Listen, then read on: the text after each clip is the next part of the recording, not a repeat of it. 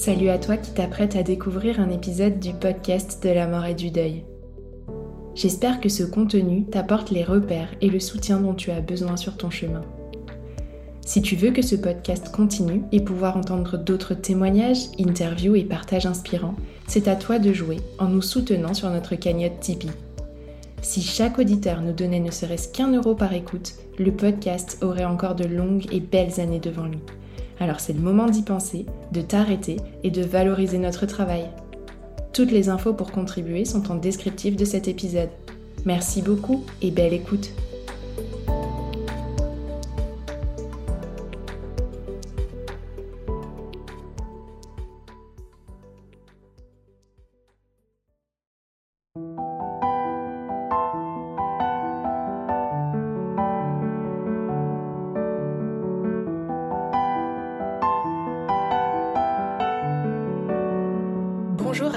toutes et tous et bienvenue sur le podcast de la mort et du deuil, le podcast destiné aux endeuillés d'hier, d'aujourd'hui et à ceux de demain aussi, dans l'espoir de leur apporter une petite bulle de réconfort.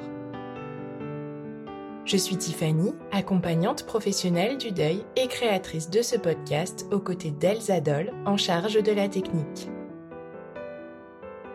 Vous le savez, un podcast ne peut briller qu'avec votre soutien. Alors si le cœur vous en dit, c'est le bon moment d'appuyer sur pause et de vous abonner sur votre plateforme d'écoute préférée pour lui envoyer le signal que ce podcast mérite d'être mis en avant. Ce mois de juin nous invite à célébrer les parents. Alors, j'ai eu à cœur de mettre en lumière ceux qui ont perdu l'un, l'autre ou même les deux leurs. Vous entendrez donc une série de témoignages de personnes touchées par cette épreuve à la fin de l'adolescence ou à l'âge adulte. Une prochaine série sera consacrée plus spécifiquement à la perte d'un ou des deux parents dans l'enfance, pour que, comme toujours, chacun puisse trouver résonance avec son propre vécu par ici. Je vous souhaite une belle écoute.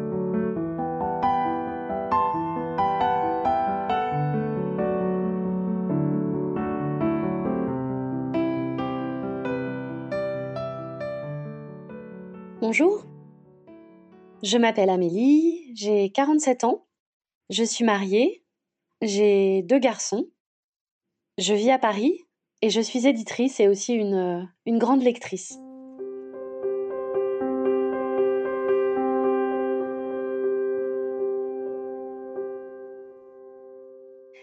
J'ai perdu mon papa, Claude, le 12 avril 1992, j'avais 16 ans.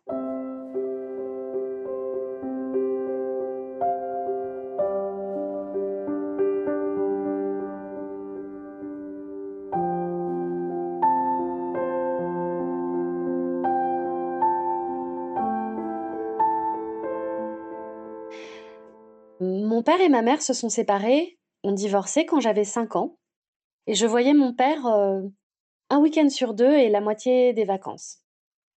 Je peux dire que j'avais une bonne relation avec lui, une relation d'enfant à son père. Mon père, c'était quelqu'un d'assez introverti, qui parlait pas beaucoup, mais quand il parlait, il avait quand même toujours des choses à dire.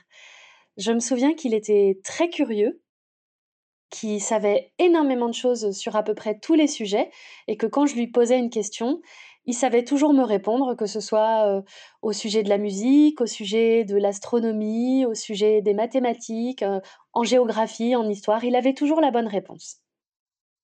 Mon papa, c'était un mélomane qui aimait jouer du piano et de la guitare, même s'il n'en jouait pas beaucoup. C'est un pianiste euh, contrarié puisqu'il faisait du piano quand il était petit et que ses parents, euh, lorsque le professeur a proposé que mon père fasse du piano de façon euh, plus professionnelle, ses parents, mes grands-parents, ont pensé que c'était mieux qu'il suive une voie un peu plus classique et il a donc euh, dû abandonner le piano. Il était donc extrêmement mélomane, il écoutait beaucoup de musique et moi j'ai énormément découvert des artistes et des chansons avec mon père. Il avait une grande passion pour euh, la Motown, les chanteurs noirs des années 60.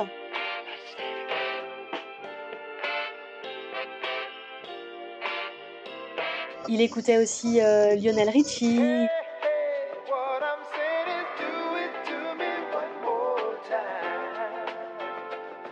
Il écoutait euh, voilà, beaucoup de choses très différentes. Vraiment beaucoup de soul, de funk aussi. Également de la musique classique. Donc quand je pense à mon papa, je pense vraiment énormément à la musique. C'est aussi lui qui m'a fait découvrir Starmania, alors que j'avais une dizaine d'années.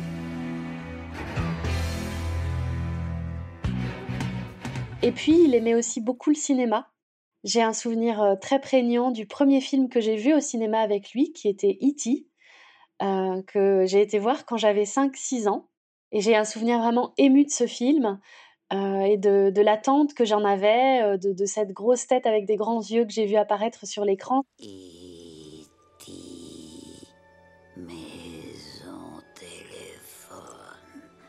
C'est un souvenir que, que j'assimile vraiment à mon père et, et que je chéris énormément.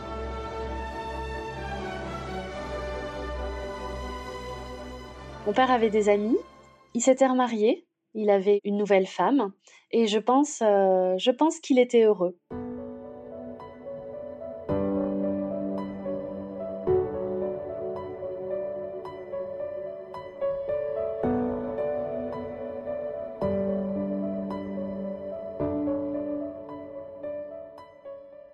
Mon père a, a eu un cancer qui a été diagnostiqué assez tardivement.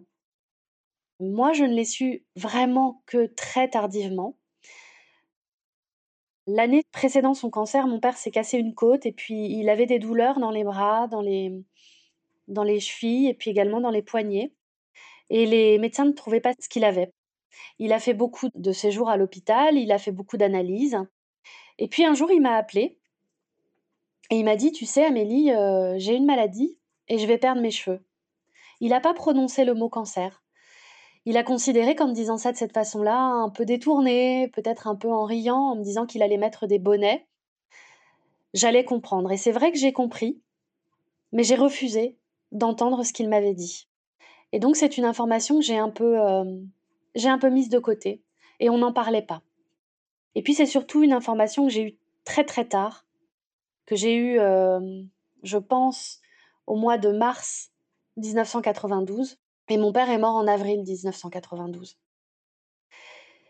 Ça a été très très rapide pour moi. Un samedi, je suis rentrée du, lycée. Ma mère est venue me voir dans ma chambre et elle m'a dit Amélie, j'ai quelque chose à te dire. Ton père est très malade. Il est à l'hôpital et il est dans le coma. Alors là, ça a vraiment été une bombe pour moi. Ça a été euh, le ciel qui me tombait sur la tête. On était le 11 euh, avril à ce jour-là. Et j'ai pas compris. Enfin, ça a été trop puissant. J'étais extrêmement en colère. Je me suis mis en colère contre ma mère. Je crois que je lui ai crié dessus. Je lui ai dit Mais pourquoi tu m'en parles seulement maintenant? Qu'est-ce qui se passe? Pourquoi personne ne m'a parlé avant? Et elle, elle ne s'est pas mise en colère, elle, m'a parlé très gentiment et elle m'a dit Mais Amélie, ton père t'a dit qu'il était malade. Là, il est rentré à l'hôpital.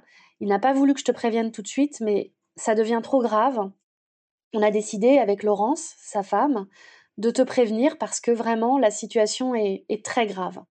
On était donc le samedi après-midi et j'ai demandé à aller voir mon père à l'hôpital. Au début, euh, mon oncle, son frère, et ma belle-mère n'étaient pas très chauds pour que j'y aille parce qu'ils m'ont dit tu, tu risques d'être très impressionné, il y a beaucoup de tuyaux, beaucoup de machines. Mais moi j'ai tenu bon et, et je voulais absolument aller voir mon père. J'y suis allée. Effectivement, dans cette chambre, il y avait euh, beaucoup de machines, il y avait des bips, il, y avait, il était intubé, c'était, c'était impressionnant et en même temps, quand je l'ai vu, je me suis dit c'est mon papa. C'est toujours lui, il est là. Et je lui ai, je crois, caressé la joue. Et puis je suis rentrée à la maison. Et le lendemain, c'était dimanche. La journée s'est passée. Et à 18h, on a reçu un coup de téléphone qui nous a annoncé que mon père avait fait un arrêt cardiaque et qu'il était mort.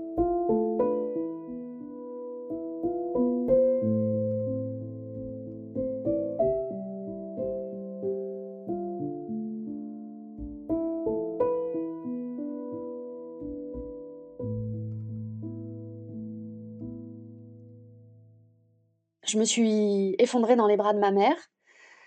J'avais, j'avais 16 ans, c'était complètement incompréhensible pour moi. J'avais pas eu le temps de lui dire au revoir, en tout cas de son vivant, mais j'ai eu besoin d'y aller. Donc je suis allée voir euh, le corps de mon père. On était dans une chambre avec, euh, avec mon grand-père, mon oncle, ma belle-mère. On était tous autour de lui. Il était comme ça, allongé avec un drap blanc sur lui. On voyait sa tête et le haut de, son corps. Et j'ai demandé à rester toute seule avec lui. J'ai demandé à pouvoir lui dire au revoir toute seule. Là encore, au début, euh, personne ne voulait me laisser toute seule avec lui.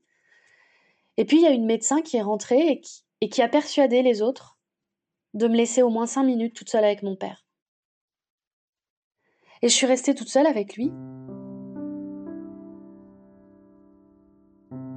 Et je lui ai parlé. Je lui ai dit des secrets. Je lui ai promis des choses. Je lui ai parlé comme ça pendant cinq minutes. J'ai pas osé le toucher. Ça, ça m'a beaucoup impressionné, le, le côté un peu, un peu rigide et un peu froid. Mais j'ai pu lui parler toute seule et j'ai pu lui dire au revoir.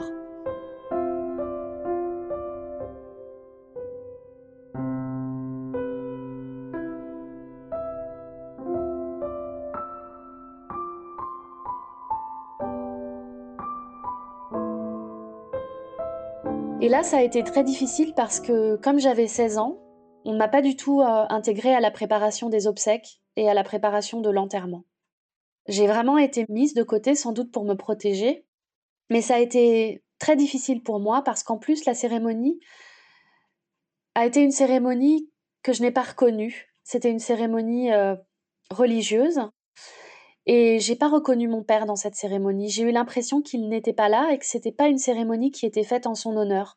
En tout cas, pas telle que moi je le voyais, c'est-à-dire quelqu'un d'en plus athée. Euh, donc ça a été vraiment compliqué. Ensuite, il a été incinéré et là encore, j'ai pas très bien compris puisque l'urne a été déposée dans le caveau de famille. Et pour moi, dans la mesure où mon père était incinéré, J'imaginais que ces cendres allaient être répandues quelque part euh, dans la nature pour qu'ils se mêlent aux éléments et qu'ils soient libres. Ça a été très difficile à accepter.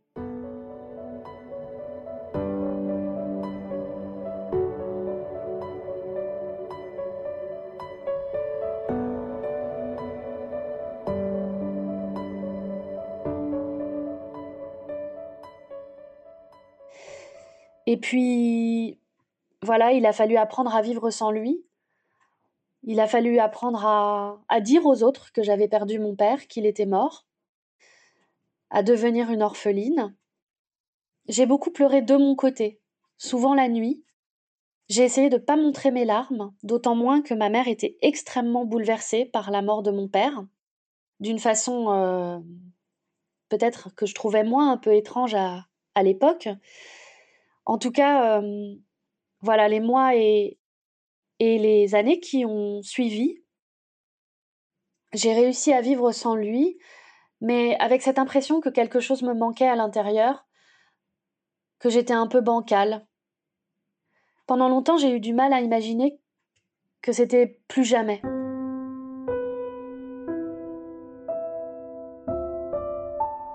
Que j'allais plus jamais le voir, plus jamais lui parler, plus jamais l'entendre, puisque la voix est quelque chose que j'ai perdu très vite, que j'allais plus voir ses yeux. Pourtant, j'en ai un souvenir très précis. Je revois également ses mains, je revois ses ongles, je revois beaucoup de choses de mon père. Et le manque était très fort, parfois plus important que d'autres, mais il a toujours été là comme un vide à l'intérieur du cœur qui ne se remplit jamais plus. Et puis, en 1999, j'ai perdu ma mère, Marie-Christine, qui est morte également d'un cancer. J'avais 23 ans.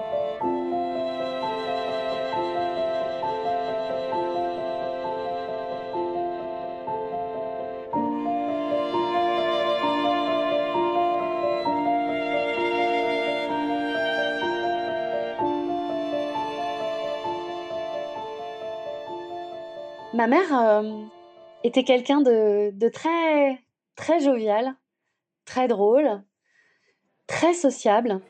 Elle avait beaucoup d'amis, elle riait énormément, elle avait un rire très reconnaissable. Il y a une petite anecdote, un jour nous sommes allés au cinéma voir un film qui était assez drôle et ma mère riait à gorge déployée et quand on est sorti du cinéma, on a retrouvé des amis qui nous ont dit on vous a entendu, on a entendu Marie-Christine rire et on savait que vous étiez dans la salle alors on vous a attendu quand vous êtes sorti parce qu'on était sûr que vous étiez là. Donc ma mère était était très vive, un peu torturée quand même. Euh, elle avait des principes d'éducation très stricts. Il fallait réussir à l'école, il fallait ranger les assiettes d'une certaine façon, il fallait plier le linge d'une autre façon. Elle a beaucoup œuvré euh, auprès de ma sœur et moi pour qu'on travaille bien. C'était très important pour elle qu'en tant que femme, enfin future femme, on sache se débrouiller dans la vie, puisque ça lui était arrivé à elle aussi quand elle avait divorcé de mon père, elle s'était retrouvée toute seule, elle avait beaucoup travaillé, elle s'était débrouillée. Et puis, elle a rencontré mon beau-père, Didier. Elle s'est remariée. Et on avait une vie familiale, euh, tous les quatre, avec ma petite sœur, où on vivait tous ensemble, euh, tous ensemble dans un appartement. Et puis en 1994, ma mère a fait un examen, une mammographie, et on s'est rendu compte qu'elle avait, euh, qu'elle avait un cancer du sein, qu'elle n'a pas voulu me dire tout de suite. Ça a été long, elle a, je sais, euh, pris conseil auprès de personnes différentes pour savoir s'il fallait m'en parler. Heureusement, elle m'en a parlé parce que c'est quelque chose que j'aurais très mal vécu si elle ne m'avait rien dit. Et là a débuté une vie, euh, une vie rythmée par euh, les chimiothérapies de ma mère. Ça a quand même duré cinq ans. C'est long, cinq ans. Et puis, on a eu la chance, je crois, d'avoir une maman euh, très courageuse, très vaillante, qui a essayé de garder une organisation de vie la plus simple et la plus normale possible. Donc euh, j'ai grandi avec l'ombre du cancer entre mes 16 et mes 23 ans, enfin entre mes 18 et mes 23 ans. Mais ma mère faisait vraiment tout pour que la vie soit la plus joyeuse possible. Elle avait des moments où ça n'allait pas. Moi, j'ai été très marquée par sa première chimiothérapie quand elle est revenue. Je l'ai aidée à se, à se doucher et elle était dans un état de faiblesse et de difficulté euh, terrible. Et donc, euh, sa maladie euh, a malheureusement progressé, elle s'est accentuée et elle a, elle a vraiment pris le dessus sur ma mère au début de l'année 1999. Je dois dire qu'à ce moment-là, j'avais des pensées assez ambivalentes parce que à la fois je la voyais souffrir, elle était pas bien et, j'avais envie que ça se termine. Je me disais, ça, elle serait tellement mieux si c'était fini. Et en même temps, je ne pouvais pas imaginer que ma mère allait mourir. C'était impossible d'imaginer que qu'elle allait disparaître et puis que j'allais me retrouver toute seule puisque j'avais plus de parents si elle était plus là. Les semaines avant sa mort ont été euh, extrêmement denses en émotions. Et puis petit à petit, le cancer a, pris le dessus. Elle a eu de plus en plus de fatigue, du mal à se lever, elle est restée au lit, et puis est venu un moment où euh, elle a arrêté de parler. Et ça, ça a été très difficile, parce que ma mère était très bavarde, et tout d'un coup, elle ne disait plus rien. Elle était toujours à la maison. On restait avec elle dès qu'on pouvait, mais moi j'avais mes études, ma sœur allait à l'école. Et puis un jour, euh, c'était un samedi matin, elle s'est réveillée avec un masque de douleur sur le visage. On voyait qu'elle souffrait énormément, et elle ne disait plus rien. On a senti avec mon beau-père que on pouvait pas la laisser de cette façon-là dans son lit. Alors on a appelé la, la clinique où elle était suivie, et une ambulance est venue la chercher. On savait pertinemment, en tout cas moi je savais très bien, que c'était la fin, qu'elle ne serait plus jamais à la maison avec nous. Alors avant de partir, avant qu'elle s'en aille, j'ai pris de la crème hydratante et je lui ai hydraté les mains et les bras. Et en faisant ça, en la massant, je lui ai dit ça va aller. Tu vas voir, ça va aller. C'est comme ça que j'ai dit au revoir à ma mère, puisque j'ai décidé en fait de, de ne pas aller la voir à la clinique et de ne pas aller à la clinique avec elle. Et le lendemain matin, j'ai reçu un coup de fil de mon beau-père qui m'a annoncé que ma mère était morte dans la nuit.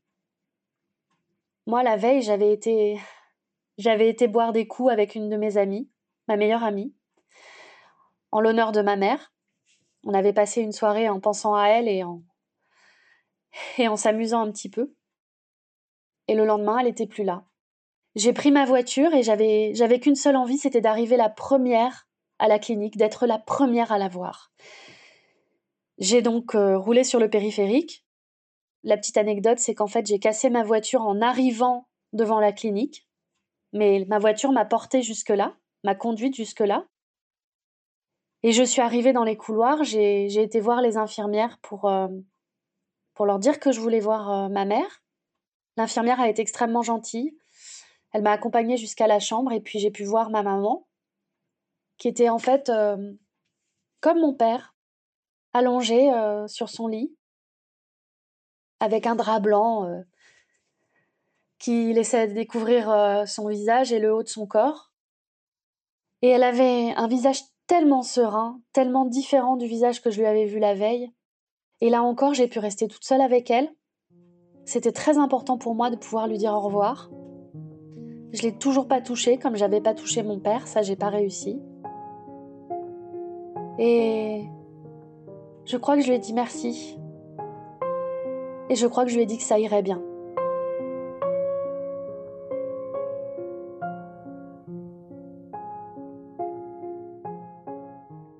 Et les jours qui ont suivi, on a organisé les obsèques avec mon beau-père. Un enterrement qui a eu lieu dans la maison de campagne euh, de ma famille. C'était une petite cérémonie et ma, mère a été enterrée euh, aux côtés de sa grand-mère, dans le cimetière du village. C'est un endroit où parfois je vais, mais je ne ressens pas vraiment le besoin d'aller voir, euh, d'aller voir ma mère.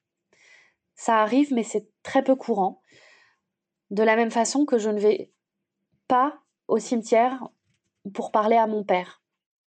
Pourtant, euh, mes deux parents sont pour moi bien morts et bien aux endroits où ils ont été déposés, où leurs restes ont été déposés, mais je ne ressens pas le besoin d'y aller parce que j'ai l'impression qu'ils sont partout avec moi.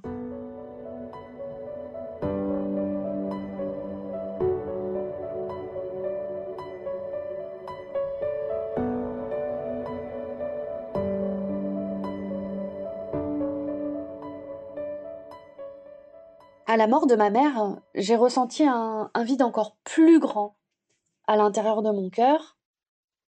Et j'ai eu cette impression pendant des années, vraiment une impression très prégnante, que j'étais toute seule, que j'étais sur une île, que les gens étaient autour de moi, mais que j'étais toute seule. Pourtant j'avais des amis, pourtant j'avais une famille, mais cette famille ne m'a pas laissé euh, la possibilité d'être euh, véritablement euh, triste. C'est-à-dire que j'avais tellement mal et j'étais tellement mal à la mort de ma mère que j'ai retenu mes émotions, que j'ai refusé de les exprimer, que j'ai été forte, comme on me l'a dit plusieurs fois, et je n'ai pas pleuré, vraiment pas pleuré. Et les gens autour de moi se sont sans doute dit elle ne pleure pas, donc ça doit aller. Or, ça n'allait pas du tout, j'étais complètement détruite. J'ai essayé de poursuivre les objectifs que je m'étais fixés avant la mort de ma mère, c'est-à-dire réussir mon concours de grande école, que j'ai réussi, la deuxième fois. La mort de ma mère a été destructrice. Pendant des années, j'ai été incapable de véritablement m'attacher à des gens. J'ai été incapable de tomber amoureuse, ou en tout cas quand je tombais amoureuse, j'étais incapable de me laisser euh, aimer en retour.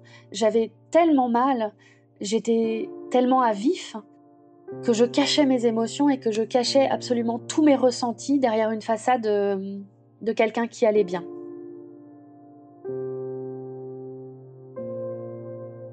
Et c'est en fait deux ans, trois ans après la mort de ma mère que j'ai décidé de faire une thérapie. Je suis restée dix ans avec cette psy qui m'a aidée à, à me relever, qui m'a aidée à grandir et qui surtout m'a aidée à me reconnecter à mes émotions et à parler de mes parents, à parler de ma mère et de mon père, en ressentant quelque chose et en ressentant une émotion euh, et des émotions dont j'étais complètement coupée jusque-là. Ça a été un chemin très long. Je pense que c'est un chemin sur lequel je suis toujours. Le chemin du deuil est un chemin sinueux, avec des obstacles. On a tendance euh, souvent à le comparer à une vague qui va et qui vient. On a des moments, en tout cas pour ma part, de joie, de très grande joie, et puis des moments où tout d'un coup il y a une très grande mélancolie, une très grande tristesse. Mais ce que je voudrais retenir, et ce que j'essaie de retenir, c'est que dans le chemin du deuil, il y a beaucoup d'amour et il y a la vie.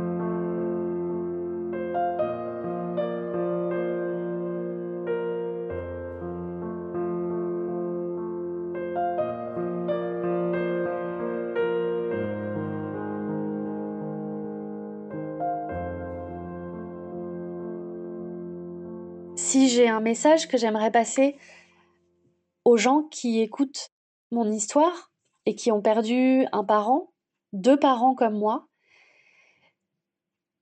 c'est qu'au bout du chemin, ou en tout cas sur le chemin, il y a beaucoup de joie. Il y a la vie, il y a des bonheurs, il y a des éclaircies, il y a des arcs-en-ciel. Je pense que ce deuil-là, le deuil de mes parents, je vais le faire toute ma vie, mais je sais aussi aujourd'hui que je peux le surmonter et qu'à la fin, il y a du bonheur.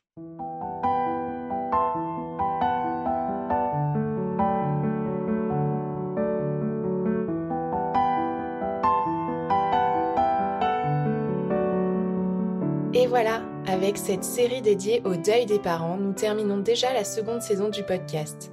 Si cet épisode et plus largement cette saison vous ont plu, prenez quelques instants pour laisser 5 étoiles sur votre plateforme d'écoute préférée et aussi un petit mot de soutien sur Apple Podcast. Ces actes sont nos meilleurs alliés pour développer la visibilité du podcast et lui permettre de s'inscrire dans la durée. Pour suivre toute l'actualité du podcast de la mort et du deuil, retrouvez-le sur Instagram, at podcast de la mort et du deuil. Cet épisode a été monté, mixé et arrangé par Elsa Doll. Je vous dis un grand merci à toutes et tous pour votre fidélité et vous donne rendez-vous la semaine prochaine pour un nouvel épisode.